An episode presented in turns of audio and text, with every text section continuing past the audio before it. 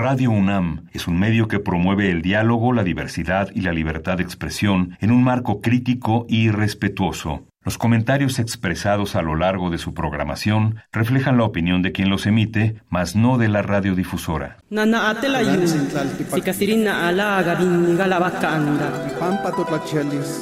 Calme Cali, una ventana para asomarnos a un mundo culturalmente diverso.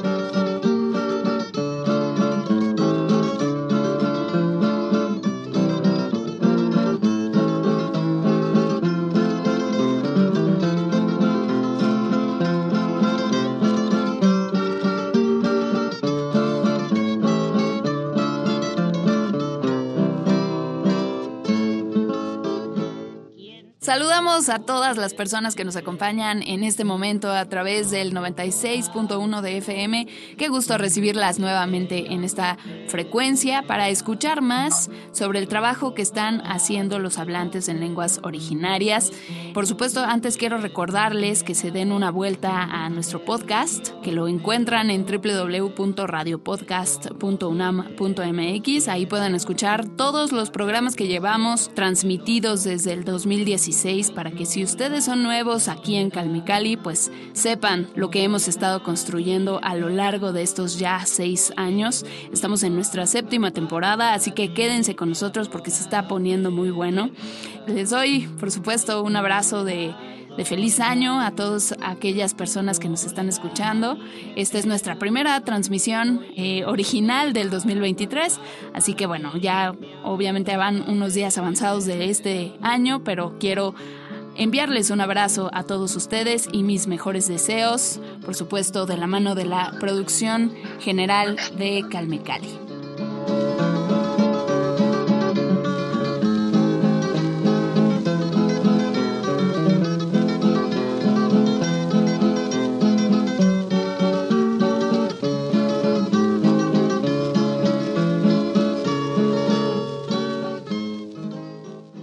Calmecali. Y con esta introducción quiero darles la bienvenida, darle la bienvenida y presentarles a todos ustedes a nuestro invitado de hoy. Él es escritor, es editor, es traductor y cocinero vinizá. Es arquitecto también y está con nosotros Luis Manuel Amador. Qué gusto recibirte con nosotros aquí en Radio UNAM. ¿Cómo estás? Hola María, muchas gracias por la invitación. Buen día. Gracias a ti por tomarnos la palabra y por aquí visitar Calmecali. Bueno, pues me gustaría empezar a platicar sobre tu obra habrá gente que nos esté escuchando que no se haya acercado todavía eh, al vasto trabajo que tienes. Has tenido participación en diversas publicaciones mexicanas como Tierra Adentro, La Jornada Semanal, por supuesto, eh, Letras Libres, Confabulario y no se diga el periódico de poesía de nuestra UNAM, por supuesto. Entonces, cuéntanos por favor un poquito más sobre tu obra y de ahí ya nos brincamos a tu trabajo como editor. Pues bueno, esencialmente soy ensayista y escribo poesía también.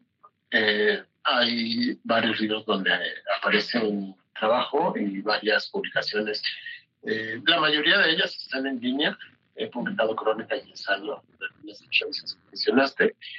Y si buscan en Google, ponen mi nombre y ponen la palabra editor, posiblemente salgan eh, las cosas que he escrito como autor pero también las cosas que he coordinado como editor, que es otra de las tareas que hago. ¿no? Eh, como autor, curiosamente, a pesar de que soy zapoteco, he publicado más en español la mayoría de mi trabajo. O sea, nueve de cada diez cosas que he escrito han sido en español. Y últimamente me he dedicado más a escribir y traducir en zapoteco, que es mi lengua, una de mis dos lenguas madres, ¿no? porque tengo español y zapoteco como lenguas madres. Y entre otras cosas, esas son dos tareas que tienen que ver con los libros y las publicaciones eh, a las que me dedico. Ardua chamba siempre cuando hablamos de, la edición literaria, ¿no? Y sobre todo, bueno, en particular en el caso de las lenguas originarias que no se les ha permitido, ¿no? El fácil acceso a estos medios de publicación, de edición.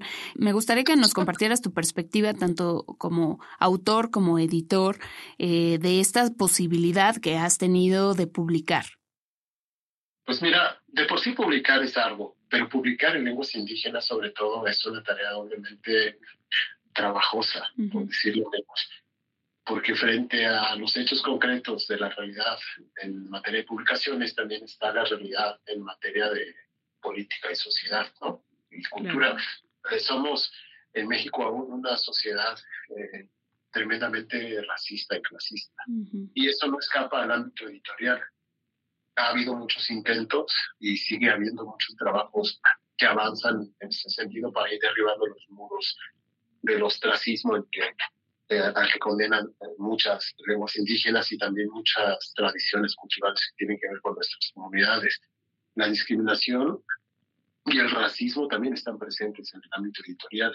En los últimos años, por ejemplo, el primer libro que se publicó de una autora en una lengua indígena en un programa de cultura infantil, pues lo promovimos entre la autora, la, la persona que hizo la selección y yo, un poco contra viento y María, en una colección que solo tenía poesía en español para niños, ¿no? Y el primer libro que, que se publicó de esa colección en una lengua indígena es el libro de Irma Piña, que es Chipanayigua, Dos es mi corazón. Creo que en ese sentido vamos avanzando y se van abriendo puertas también y ampliando el entendimiento de lo que significa en términos de riqueza para nuestro propio país las lenguas indígenas y la creación literaria en lenguas indígenas. Vamos poco a poco, pero va bien la cosa. Calme Cali. Luis, sabemos por ahí, ¿no? Que, que estás participando en una edición de un importante texto en coproducción, o mejor dicho, coedición, entre la Dirección de Publicaciones y Fomento Editorial, la Universidad de Austin, Texas y el PUIC, el Programa Universitario de Estudios de la Diversidad Cultural e Interculturalidad de la UNAM. Es un texto sobre el rescate de las lenguas originarias. Cuéntanos para cuándo podremos ver esta, esta publicación, cuándo se estrena, cuándo se lanza y primeramente, pues por supuesto, cuál fue todo ese proceso ¿no? de recuperación de textos o cómo, qué es lo que vamos a ver en esta publicación. Bueno, la UNAM eh, esencialmente es uno de los espacios democráticos y de conocimiento más importantes del país y como tal también avanza en paralelo su compromiso en el fortalecimiento y difusión de las lenguas originarias. Ya lo ha hecho de manera sostenida desde facultades, escuelas, institutos, etcétera, pero ahora eh, mediante libros ha publicado este año, bueno, el año que pasó, perdón,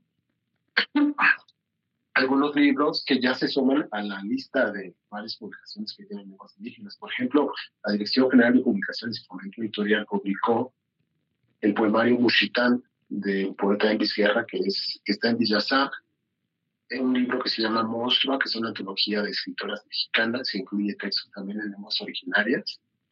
El poemario Letras Humildes de Ruperta Bautista, en Sotzí, y justo, como lo comentabas, se prepara una coalición con la Universidad de Texas, eh, del lado norteamericano, y del lado de la UNAM, eh, coordinado por, por la Dirección General de Publicaciones y en colaboración con el PUIC UNAM, un libro sobre la revitalización y fortalecimiento de las lenguas indígenas.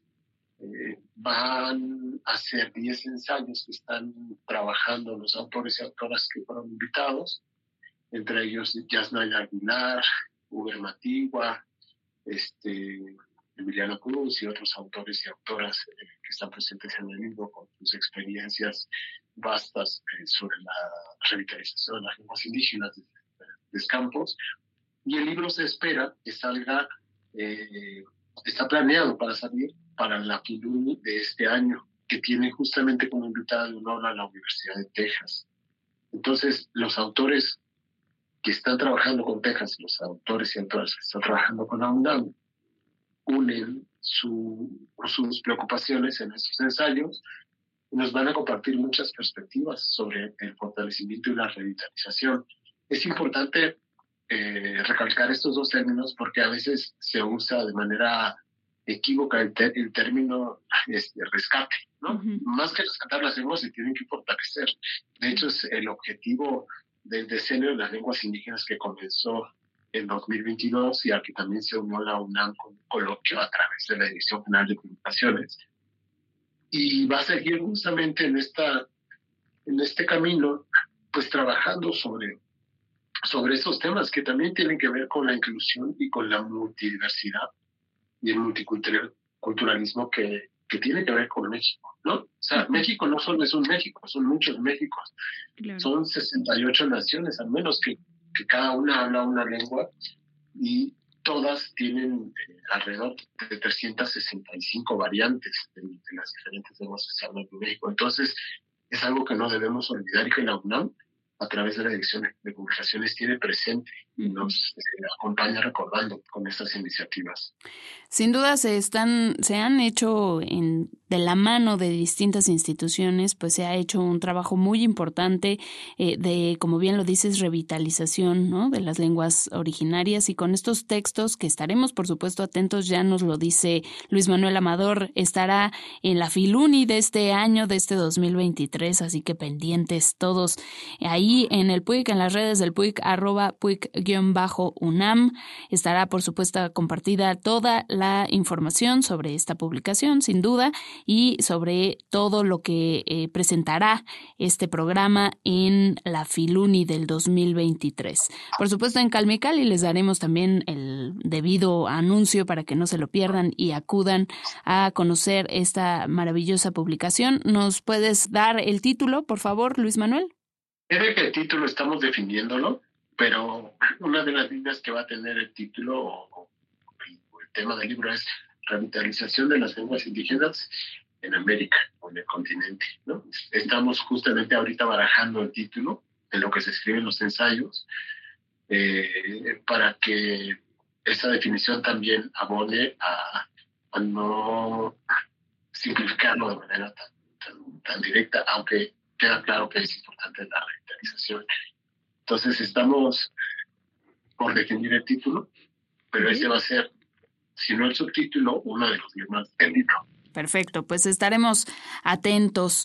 Cabe el comentario para invitar a todos a seguirte, a ti, Luis Manuel, si es el caso, si tienes redes sociales. Luis Manuel Amador, ¿dónde te encontramos? Bueno, estoy en Facebook y en Twitter. Eh, estoy como Luis Manuel Amador, así me encuentro. Facebook.com diagonal Luis Manuel Amador y Twitter como Luis Manuel Amador sí, sí, la R al final. No uso mucho el Twitter, uso más el Facebook.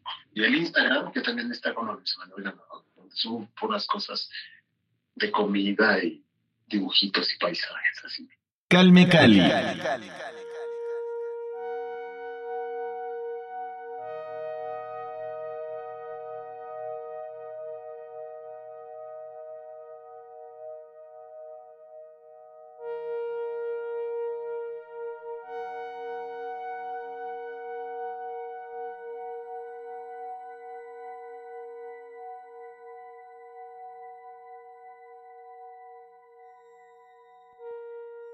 Paisaje nocturno. A la orilla del agua revolotean luciérnagas fuego artificiosamente. Élitos muertos, insistencia y sonido perduran entre la flora. Croar de sapos en celo, chasquidos de la fauna propiciando su descendencia y distraídas especies que dejarán de estar para siempre sobre el paisaje. Insectos, zoología medrando bajo la noche. Nadie perturba el río. No hay nutrias zambulléndose ni trabajosamente. Solo el viento y la buena memoria trazan un conjuro espectral de su presencia. Pero dicta el crepúsculo la cita y algo en nosotros anhela que amanezca. Anda, Gela sitayile bakusagika paparwa kasipegerekira cerigera ashinjisya akabenge nalebandala nalenyakagira nobwiji ilibijiyale lili girama nicubawi kuyubikame tuganashikame nenulisongabena nekizana nekisuya kabyati nicubawi Sriramani Navanika.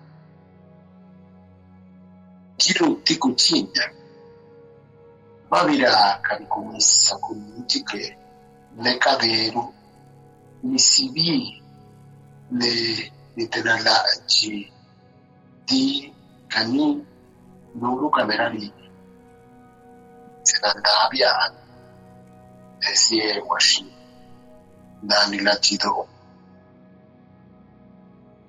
se l'andare a Selandavia si è wascini da cacca Lugiani, Caccassiadoro.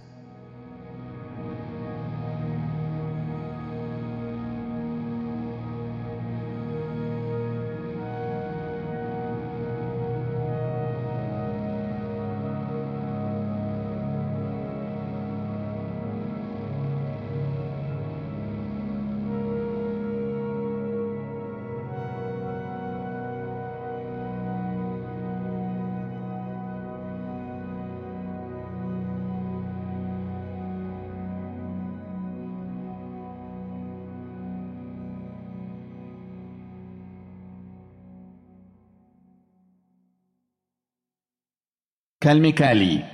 Luis Manuel Amador, con este bellísimo poema Paisaje Nocturno que nos acaba de compartir en versión bilingüe, estamos transmitiendo a través del 96.1 de FM en Radio UNAM. Esto es Calme Cali. Este poema, ¿dónde lo podemos encontrar? ¿En qué publicación? Mira, curiosamente este poema aparece en mi libro, ya está agotado y ya no está en circulación, parece más que en algunos lugares, que se llama Contiene material inefable de poemas solo en español. Esta traducción yo la preparé para una revista que se llama La Liebre, pero que se va a publicar en Estados Unidos. Más bien ya se publicó en Estados Unidos. Se llama The Hair, la revista. Y sale este mes, creo. Es, es una publicación norteamericana, esta versión bilingüe. Tiene también su versión en inglés que, que tradujo Paulina Pineda en cuanto salga niña, yo la voy a poner en mis redes sociales, porque todavía los editores no me mandan eh, la página de cómo va a quedar.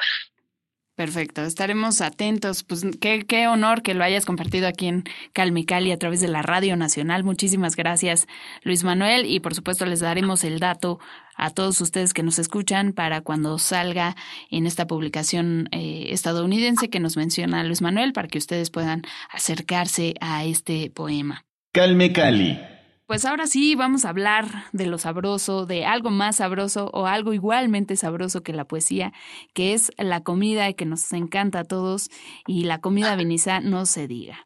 Tú eres cocinero, cocinero vinizá. A ver, cuéntanos cómo llegaste tú al, a la cocina, ¿no? ¿Cómo te colaste por ahí en la cocina? Porque pues sabemos, ¿no? Históricamente la, la función o el, el territorio de la cocina se le ha dedicado específicamente a las mujeres, no porque sea deba ser así, ¿no? Pero ha sido una cuestión cultural. En el caso de los Vinizá, a ver, cuéntanos, ¿cómo fungen los roles? ¿Quién está en la cocina? ¿Quién le enseña a quién? ¿Cuál es el platillo tradicional? Cuéntanos todo. Ah, pues es todo un mundo. Fíjate que yo soy, como dicen en Zapoteco, Lugola, o sea, soy hermano mayor de, cuatro que, que tuvieron mis papás. Y pues cuando uno es hermano mayor, pues se tiene que abrir paso, ¿no? Ujú. uno termina siendo un poco como un padre sustituto, un poquito. Y en la familia estuvo siempre presente la enfermedad, ¿no? Mis dos padres son sobrevivientes de cáncer y muchas temporadas de nuestra infancia fueron vivir y medrar en hospitales. Y yo me quedaba con mis hermanitos y todos aprendimos a cocinar y yo delante de ellos siempre yendo por las tortillas, preparando esto, echando a perder la comida, literalmente aprendí así desde los 10 años. Entonces, después, eso que inicialmente era como un- una cosa que estuvimos obligados a hacer, para mí se convirtió en un placer, porque ya era parte de mi vida. y aprendí recetas, eh, experimentaba, preguntaba a las señoras, a las tías, a mi mamá, tomaba notas, de modo que en 2005 yo publiqué mi primer libro de, cocina, o sea, no, de literatura, y se llama Oaxaca, la de los siete moles. Fue el año de gracia de Oaxaca, que fue la insurrección eh, magisterial.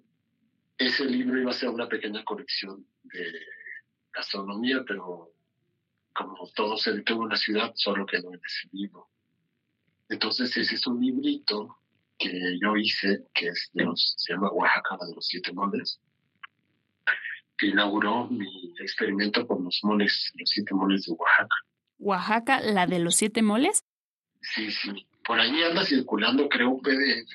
alguien lo escribió y, y, y no me No es que yo promueva la copia ilícita, sino que más bien tenemos que apelar al acceso abierto para libros que ya no se consiguen. Una tiene una página de acceso abierto de cosas que que ya están libres de derechos. Y yo, obviamente, creo que lo más importante en términos de recetas y gastronomía es importante compartir el conocimiento, así como compartieron a mí. Y mi esposa fue mesera, se pagó su carrera así, y decidimos abrir un, un comedor secreto en la casa de Tlatengo, que se llamó, o le pusimos Juchiteco Clandestino. En vez de invitando amigos, luego se convirtió en una fonda de fines de semana, previa invitación de amigos y amigas. Y ahí hicimos varias, eh, un año, eso fue un año antes de, la pandemia, estuvimos haciendo eso. Y luego llegó la pandemia y, y, terminó ese proyecto, pero justo lo queremos retomar ya de manera más, un poco más formal. Pero también necesita tiempo. Cocinar, cocinar cansa, implica mucha planeación. Es como es como ir, como preparar una clase, una conferencia magistral cada vez que uno cocina, uno tiene que hacer su tarea previa, Claro. Eh, detrás de los platos que ya están en la mesa bonitos, pues está ir al mercado, conseguir los ingredientes, premoler, preparar las salsas antes, ir un día antes a comprar las carnes, este, preparar el mole dos, tres días antes, porque son cosas casi alquímicas que requieren un proceso largo. Y la cocina creo que también está ligada a muchas cosas que después tienen que ver con otro. O sea, al final en las unidades, todos los pueblos, la cocina es de algún modo una síntesis de toda la cultura entera que implica una sociedad. Los platillos tradicionales, vinizar, exacto. Pues está eh, guisados tradicionales, por ejemplo, el guisado de aguadillo, el, guisado de iguana, que también se llama cucha, este, cuchachillita, ¿no? Es como el, guisado de iguana con, huevo. Está también, pues, este, el molito de camarón, que también se conoce como este, mole sagrado de camarón, porque es un mole muy antiguo, pero ese no, quiso hacerlo muy cotidiano, que es quiñado. Es, ese, ese es uno de los, de los moles que aparecen en el librito. Y es una de mis comidas favoritas. Está también el cheguiña, que es como un guisado también con tomate, chile y carne. Este, el getaruelaza, que es camanta como de res, con salsa roja. Está una cosa que normalmente asociamos con el postre, que es un tamalito de lote tierno. El tabaqui es tamalito de lote tierno. Y todas esas comidas, más otras que tienen que ver con, con, con la autonomía también de la vida de Cuchitán y mismo, como el maíz y el totopo y las tortillas, pues forman parte de todos esos enunciados donde la vida cotidiana está presente también en, la comunidad y en, y en, el arte, ¿no? Porque yo creo que la cocina es un arte mayor, es tan importante como la literatura, como la poesía, la música. Sin duda, es, es un arte, son artistas todos los cocineros, toda la gente que está involucrada en el maravilloso quehacer de la cocina. Así que, pues, Luis Manuel Amador, gracias por compartirnos estos, eh, pues, platillos tradicionales de la cultura viniza que sin duda nos dejaron salivando aquí a todos en cabina. Los vamos a probar, por supuesto, en cuanto vayamos para allá a Juchitán, Oaxaca, pues te daremos lata en este espacio que esperemos que se recupere y se revitalice eh, muchísimo, igual que la literatura, el juchiteco clandestino. Te daremos una visita por allá. Luis Manuel Amador, qué gusto que nos hayas acompañado aquí en Calme Cali. Muchas gracias, Vane. Encantado de recibirlo siempre y de platicar contigo. Será un gusto ir por allá, o también tú por acá, cuando nos visites en la Ciudad de México, te abrimos las puertas. Sin duda sabes que Calme Cali es tu casa. Muchísimas gracias, Luis Manuel. Te mando un abrazote. Abrazo, gracias. Calme Cali.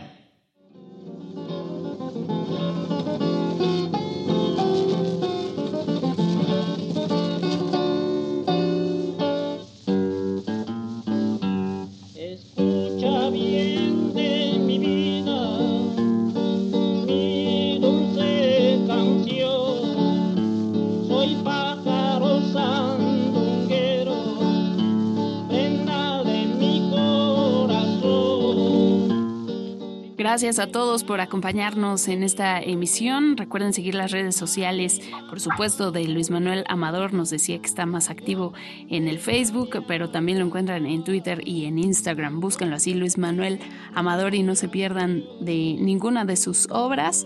Por supuesto, también sigan las redes sociales del PUIC, arroba PUIC-UNAM. Y nosotros también tenemos Twitter, arroba calmecal-UNAM. Ahí les vamos a compartir más información, así que pendientes. Muchas gracias a todas las personas que nos acompañaron en esta emisión. Eh, los espero la próxima semana aquí con más de la pluriculturalidad y el multilingüismo en Calmicali por Radio UNAM. Quédense con nuestra programación. Yo soy Vania Nuche. Que tengan un excelente día.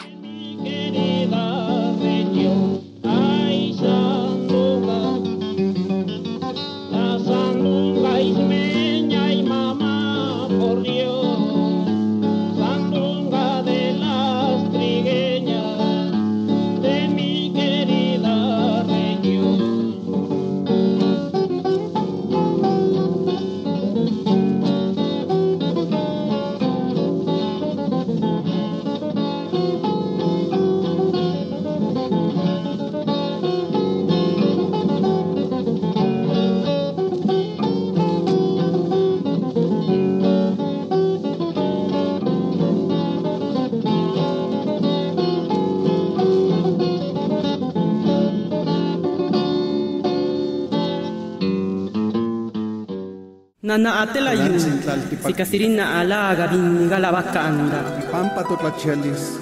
Calme Cali, una ventana para asomarnos a un mundo culturalmente diverso.